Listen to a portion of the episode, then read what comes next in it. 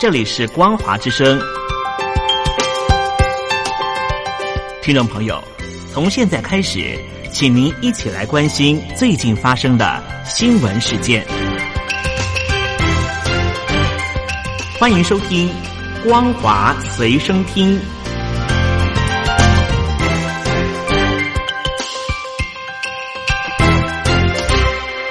各位亲爱的朋友，您好，非常欢迎您收听今天的光华随身听，我是佑佳。在今天的新闻，首先我们来关切的是港版国安法上路一周，浮现两制不再存在的实况。而香港媒体报道，香港记者协会指出，港版国安法内容比各界预期更加的严苛，已经出现所谓的寒蝉效应。媒体呢首当其冲，就有学者抨击这个港版国安法实施细则呢，则是偏离人。权香港失去独特性，两制也是荡然无存。而报道指出，香港记者协会呢昨天发表了二零二零年度言论的自由年报，指出港版国安法内容比各界的预期更加的严格，对于媒体及新闻工作者带来挑战呢尤其更加的严苛。而抗争运动暴露出警报问题日益的严重，香港的新闻自由已经到了危急存亡之秋。只是短短一周以来呢，已经出现了所谓的寒蝉效应。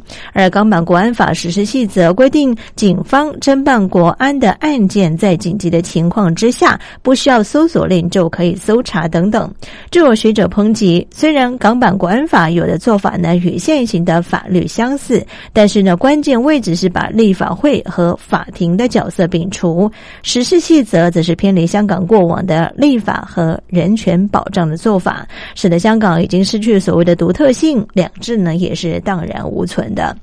而中共在六月底呢，强行通过了港版国安法，要求社群平台提供用户资讯，并且删除危及国家安全的内容。不过呢，我们看到像是 Google、Facebook、Twitter 呢，都是以维护言论自由为由，暂停处理这一项的要求。而报道呢，也指出，针对于中共的要求，Facebook 表示，言论自由是基本人权，支持人们在不担心安危或者是其他后果的情况之下表。达意见，而 WhatsApp 呢，则是表示将会暂停审查香港当局所讨用户各自的要求，直到调查人权、咨询人权专家等等，深入评估港版国安法影响的工作完成为止。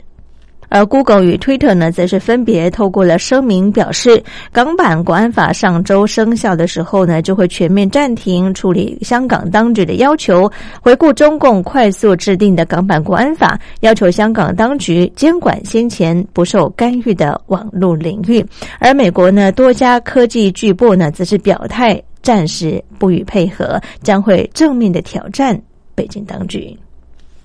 而大陆媒体报道，北京清华大学教授许章润多次在网络重话评判习近平，而日前呢，也传出他呢在北京家中遭到十多名的警察带走，罪名则是嫖妓。另外呢，也根据许章润的友人表示，许章润曾说他已经做好被带走的心理准备。许章润被抓的原因呢，仍是因为他持续几年的文章，偏偏都刺中当局的要害。在二零一八年七月份的时候呢。许章润发表了《我们当下的恐惧》这篇文章，批评习近平取消国家主席任期制，让大陆倒退到毛泽东时代。在二零一九年三月份的时候呢，许章润则是遭到清大停职。在疫情爆发期间呢，他又撰文写“愤怒的人民不再恐惧”，点出垄断一切、定于一尊的组织性失序，并且声称保江山的一己之私致使的人祸大于天灾。这篇文章呢，也批评习近平毅力猖獗当口，所谓的“亲自”乃心口不一、无耻之尤。而美国学者呢，近日也在推特当中贴文一篇署名许章润的文章，践踏。斯文被驱至一邪媚人间，痛斥中共强权拆除许多个住宅和艺术区，形容此为居屋不存，斯文荡然。真所谓暴殄天物，丧心病狂。更批评中共垄断思想，折丧精神。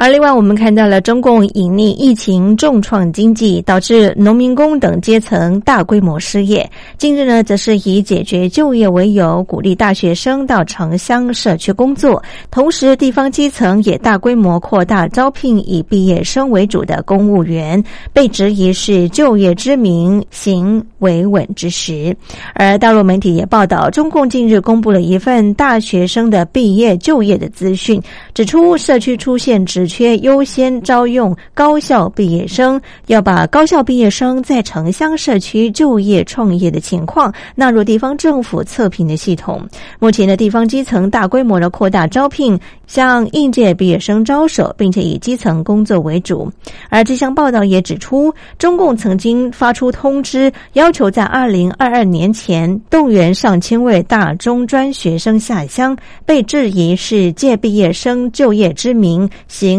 加剧管控基层之时，而大陆网友表示说，中共的基层政权说白了就是为了维稳，成天呢琢磨怎么样能够对付老百姓。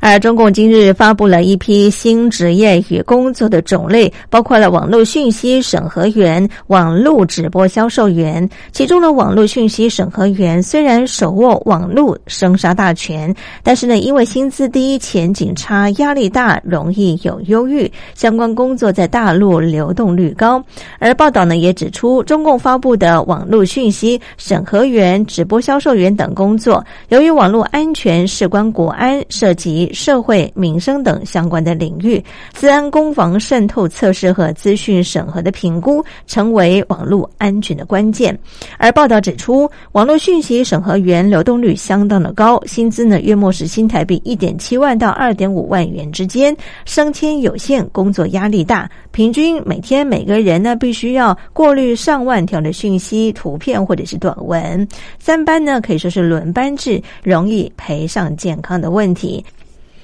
大陆全境高考昨天和今天两天举行，防疫是准备工作的重点。湖北武汉统一为考生提供口罩，湖南每个考场派驻一名专业的防疫人员，广东呢则是要求考生注册粤康码，连续十四天进行健康监测才能够赴考场。入考场时间则是由考前三十分钟提早为考前一个小时，而本届的高考共是七千多个考点，四十万个考场，报考人数呢有一千零七十一万，比去年增加了四十万人。这是疫情发生以来大陆全境大规模第一次的集体活动，而各地呢都已经提前十四天监测考生和考务人员的体温及健康的状况，体温呢低于三十七点三。度才可以进入考场，各考场呢也设滞留观察室及备用隔离考场。在内蒙，我们看到了内蒙古呢四号公布了一名牧民感染了腺鼠疫，目前呢隔离治疗当中。官方呢在五号启动了鼠疫的疫情三级预警，到明年底。去年底呢，内蒙古呢也爆发了鼠疫。内蒙古巴彦卓尔市卫健委呢，他也表示，这名腺鼠疫确诊的民众发病之前，曾经呢在疫源地活动，目前病情状况稳定。中共预警依照严重程度分为四级、三级、二级跟一级，一级是特别重大的部分。而大陆大豆一期货上半年涨了两成六。主要的原因是因为产区黑龙江去年遭受到灾情，收成呢只有往年的六成，再加上美中贸易战冲击，各地洪灾未解，蝗虫过境，引发了抢购潮，使得粮荒更加的严峻。而大豆一期的期货呢，光三月初到五月底呢，大豆每吨呢飙涨了一千五百元。早前预测大陆大豆的需求量是七亿吨，实际产量则是只有五点五。四亿吨，缺口比超过两成。中共四月底呢，更是罕见发布落实两安的通知。分析人士呢就指出，推断大陆两安的危机已经逼近了临界点。以上就是为听众朋友整理的两岸相关新闻，感谢您的收听，祝福您，我们下次见。